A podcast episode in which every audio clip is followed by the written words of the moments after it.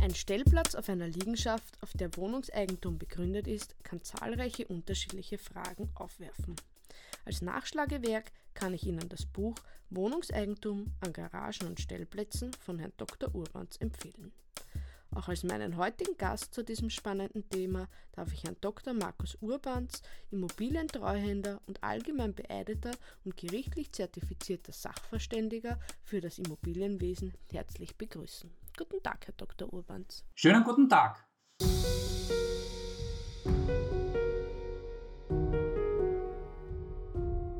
Schon gehört? Jurio, iJurio ist jetzt Teil des Linde Verlags. Die hochsichere Lösung für komfortable und effiziente digitale Zusammenarbeit. www.jurio.com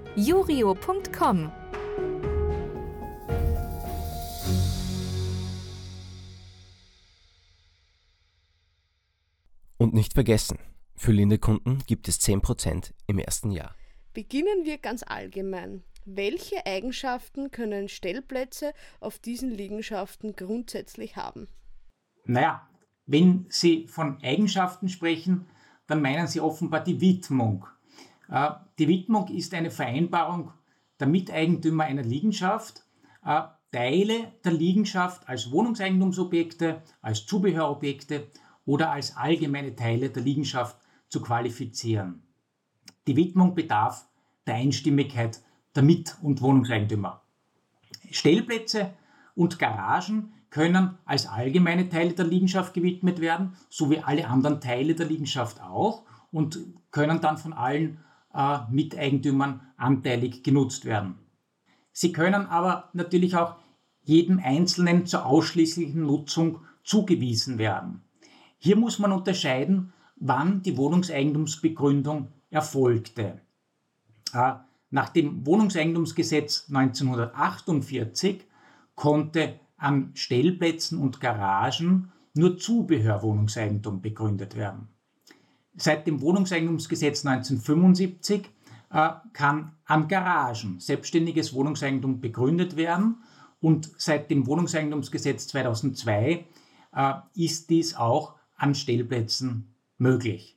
Wo ist nun ersichtlich, welche Widmungsstellplätze haben? Also ob diese selbstständiges Wohnungseigentum sind, Zubehör oder eben allgemeine Teile der Liegenschaft? Also die Einteilung von Stellplätzen und auch von allen anderen Teilen einer Liegenschaft, wie Wohnungen, Geschäftslokalen, Büros etc., zu einer der drei wohnungseigentumsrechtlichen Kategorien, äh, nämlich selbstständiges Wohnungseigentum, Zubehör, Wohnungseigentum oder allgemeiner Teil der Liegenschaft, ergibt sich zwingend aus der Widmung.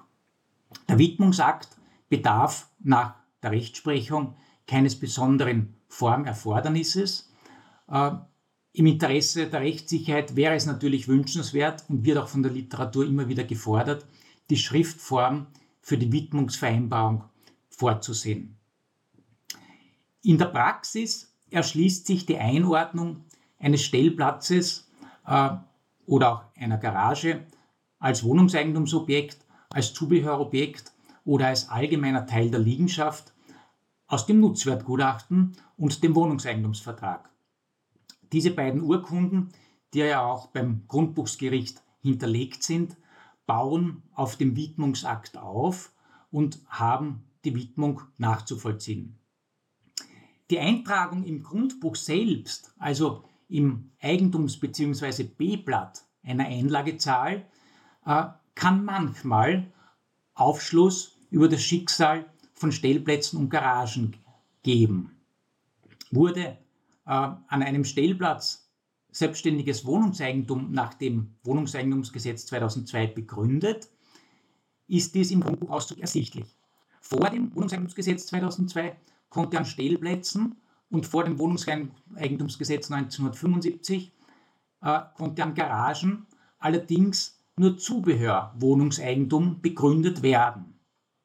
Ob Zubehörwohnungseigentum äh, an einem Stellplatz oder einer Garage besteht, lässt sich aus dem Grundbuch nicht zweifelsfrei ersehen. Die Grundbuchspraxis hat bei einem Wohnungseigentumsobjekt in der Vergangenheit nicht zwingend angemerkt, dass damit auch ein Stellplatz oder eine Garage als Zubehörobjekt verbunden ist. Aus diesem Grund ist eine Einsichtnahme in den Wohnungseigentumsvertrag äh, und oder das Nutzwertgutachten jedenfalls erforderlich. Nehmen wir nun an, die Stellplätze sind allgemeine Teile der Liegenschaft. Welche Art von Benutzungsregelung kann von den einzelnen Wohnungseigentümern geschaffen werden und welche Mehrheiten sind hierfür erforderlich? Es gibt zwei Arten von Benutzungsregelung. Es gibt eine Benutzungsregelung nach dem ABGB und eine solche nach dem Wohnungseigentumsgesetz.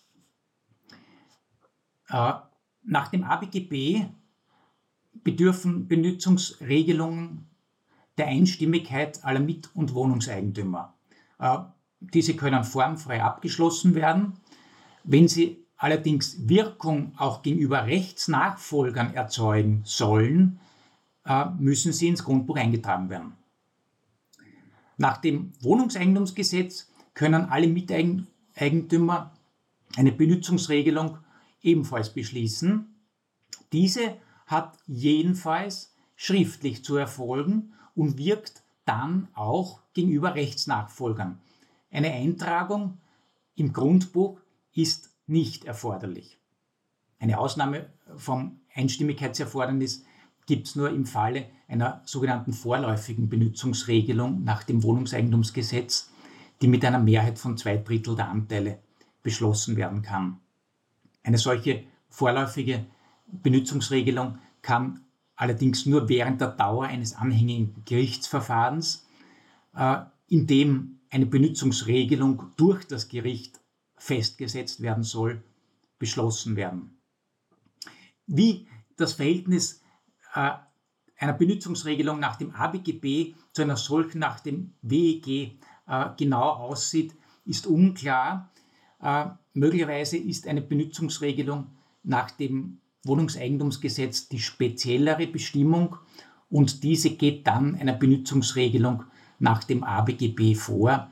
Äh, wie gesagt, das ist allerdings in der Literatur äh, strittig und, und in der Rechtsprechung auch nie geklärt worden bis heute. Auch E-Ladestationen werden nun immer beliebter. Welche Schritte sind von einem Wohnungseigentümer zu setzen, wenn er auf seinem Stellplatz, auf dem also selbstständiges Wohnungseigentum begründet ist oder das als Zubehör gilt, eine E-Ladestation anschaffen möchte? Wenn ein Wohnungseigentümer auf seinem Stellplatz eine einzelne Elektroladestation errichten möchte, braucht er die Zustimmung aller anderen Miteigentümer. Das hängt damit zusammen, dass er in der Regel nämlich allgemeine Teile der Liegenschaft in Anspruch nehmen wird. Äh, man denke da nur an die Verlegung von elektrischen Leitungen im Stiegenhaus. Und der Betrieb einer Ladestation äh, zu möglichen Problemen der Versorgungskapazität auf der Liegenschaft führen kann. Äh, somit darf die Änderung keine Schädigung des Hauses und keine Beeinträchtigung schutzwürdiger Interessen der anderen Wohnungseigentümer zur Folge haben. Äh, das Erfordernis der Zustimmung aller anderen Wohnungseigentümer gab es bisher schon und hat sich durch die Wohnrechtsnovelle 2022 auch leider nicht geändert. Äh, neu sind aber zwei Bestimmungen in diesem Zusammenhang, die doch eine gewisse Erleichterung bringen. Einerseits äh, wurde die Anbringung einer Ladestation als privilegierte Maßnahme nach 16 WEG eingestuft. Äh, das heißt, der änderungswillige Wohnungseigentümer muss nicht mehr nachweisen, dass die Anbringung einer Ladestation der Übung des Verkehrs entspricht oder einem wichtigen Interesse des Wohnungseigentümers oder der Wohnungseigentümerin dient. Und andererseits gibt es nunmehr eine Zustimmungsfiktion. Äh, wurden die anderen Wohnungseigentümer von der geplanten Maßnahme zur Errichtung einer Ladestation ordnungsgemäß verständigt, dann gilt ihr Schweigen nach zwei Monaten als Zustimmung. Ein aktives Zustimmen ist somit nicht mehr erforderlich. Das ist doch eine gewisse Erleichterung, weil in der Praxis viele Wohnungseigentümer einfach nichts gemacht haben und dieses Verhalten eben bisher als Nein-Stimme gewertet wurde.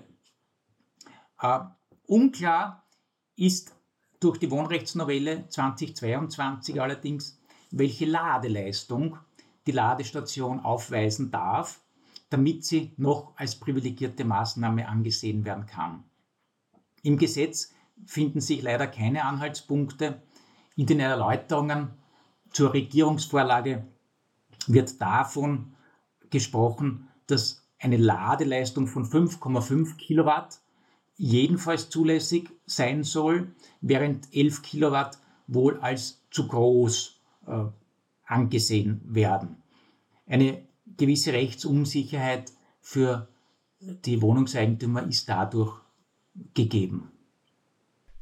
Wenn der einzelne Wohnungseigentümer jetzt nicht äh, sich durch diesen Dschungel des selbstständigen Anbringens ähm, wühlen möchte, gibt es ja auch die Möglichkeit, eine E-Ladestation als Gemeinschaftsanlage auf allgemeinen Teilen der Liegenschaft zu schaffen. Was braucht es hierfür? Äh, es braucht hierfür eines Beschlusses der Eigentümergemeinschaft, also aller Mit- und Wohnungseigentümer. Äh, ein solcher Beschluss ist eine Maßnahme der ausführenden Verwaltung. Äh, der Gesetzgeber hat es leider wieder offen gelassen, ob hierfür ein einstimmiger Beschluss notwendig ist oder eine Mehrheitsentscheidung möglich ist. Äh, meines Erachtens handelt es sich bei der Installation einer gemeinsamen Elektroladeanlage um eine nützliche Verbesserung für die Liegenschaft, sodass die Mehrheit äh, nach grundbücherlichen Anteilen für einen solchen Beschluss ausreichend sein sollte. Mit einem solchen Beschluss kann auch der Beschluss gefasst werden, dass allenfalls bestehende Einzelladestationen einzelner Wohnungseigentümer nicht mehr weiter betrieben werden dürfen. Äh, jedenfalls ist aber dem einzelnen Wohnungseigentümer, der auf seine Kosten auf seinem Stellplatz oder in seiner Garage eine Einzelladestation errichtet hat, die Nutzung von mindestens fünf Jahren zu ermöglichen. Die Überlegung äh, zu dieser Regelung ist, äh, dass sich die Investition nach fünf Jahren amortisiert hat und die wirtschaftlichen Nachteile durch eine mögliche Stilllegung seiner Anlage für den Einzelnen nicht so schwer wiegen. Also es hat einfach wirtschaftliche Gründe, dass man ihm zumindest eine fünfjährige Nutzungsphase gewähren äh, soll. Leider hat der Gesetzgeber allerdings verabsäumt, nähere Regelungen über die Errichtung, äh, über die Inbetriebnahme und auch über die Nutzung einer gemeinsamen Elektroladeanlage vorzusehen. Äh, ich denke da nur zum Beispiel, wer, also welcher Wohnungseigentümer, wer darf wann, wie lange und mit welcher Leistungskapazität sein Elektrofahrzeug aufladen. Also Streitigkeiten sind hier vorprogrammiert, falls die Wohnungseigentümer keine zivilrechtlichen äh, Regelungen treffen. Zusammenfassend lässt sich sagen, dass einige Fragen zu Stellplätzen bereits geklärt sind.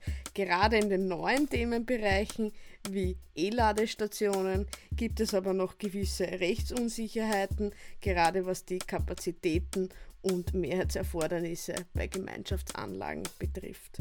Als Nachschlagewerk darf ich Ihnen nochmals das Buch Wohnungseigentum an Garagen und Stellplätzen von Herrn Magister Urbans empfehlen. Hiermit bedanke ich mich auch ganz herzlich bei Herrn Dr. Urbans für die Information rund um das Thema Wohnungseigentum an Stellplätzen. Vielen Dank. Ich sage auch Danke. Damit verabschieden wir uns auch von unseren Zuhörerinnen und Zuhörern. Bis zum nächsten Mal bei Am Punkt.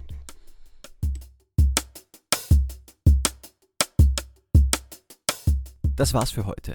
Danke Ihnen fürs Zuhören. Um keine Folge von Am Punkt zu verpassen, abonnieren Sie uns auf Apple Podcasts, Spotify oder bei einem Podcast-Service Ihres Vertrauens. Bitte bewerten Sie uns auf diesem Wege auch gleich am besten mit 5 Sternen. Bis zum nächsten Mal bei Am Punkt. dem Podcast des Linde Verlags.